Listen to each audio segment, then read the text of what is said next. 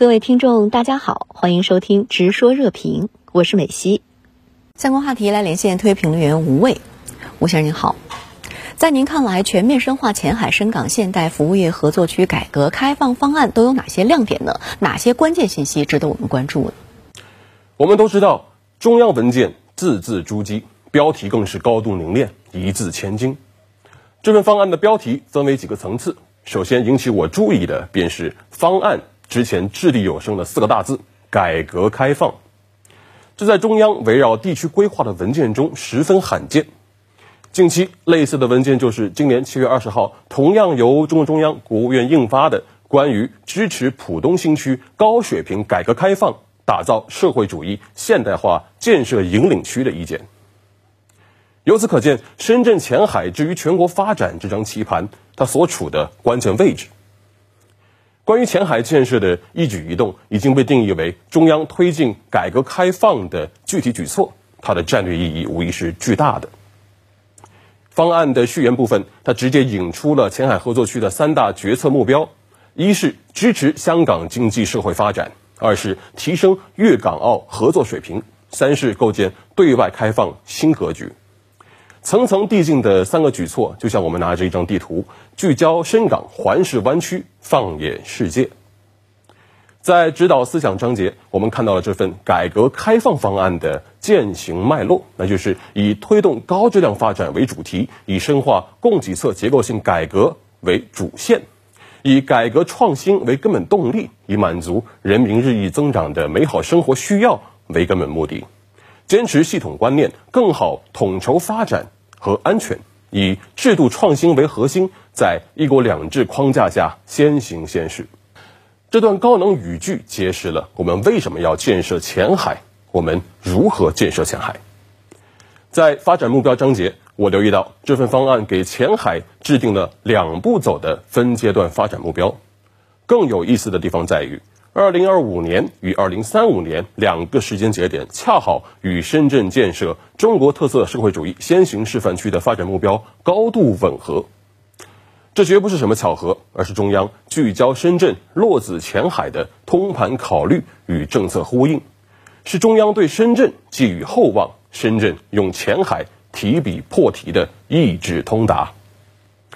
方案还对实施范围、打造全面深化改革创新试验平台、建设高水平对外开放门户枢纽以及保障措施进行了详细阐述。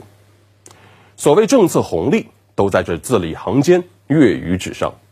更多的关键信息有待各位细细品读。嗯，今天海内外媒体都在聚焦前海的扩区扩容，这有怎样的战略意义呢？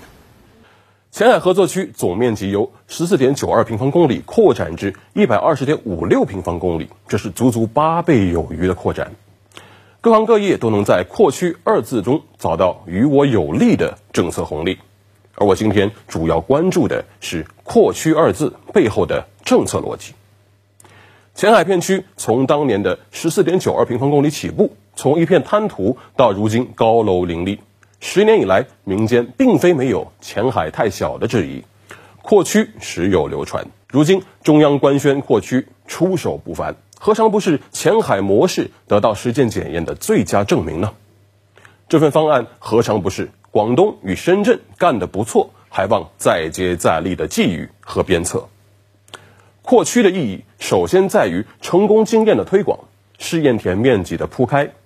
它同样带来了挑战，那就是原本适用于一语的成功经验能否推广至阡陌？深圳出台政策与措施的速度与前瞻性，是否能够承载起扩区带来的扩容、扩容引发的负重？对广东省、对深圳市而言，这都是必须一肩挑起的重大责任，也是时不我待、必须抢先抓住的战略机遇。扩区的意义还在于丰富了一国两制的具体实践。香港、澳门融入国家发展大局，是一国两制的应有之义。前海之于深圳是码头，至于香港是彼岸，是更为宽广的一片天地。如何在一国的基础上发挥两制的优越性，让香港打破逼仄，让深圳永葆闯劲，是前海的破题之处。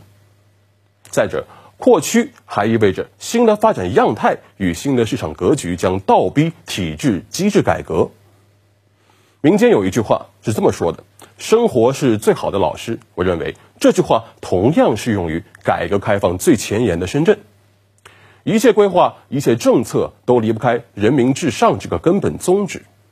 人民群众在前海生活是否便利？个人的发展前景是否开阔？企业的营商条件是否友好？国际投资是否能够流连忘返？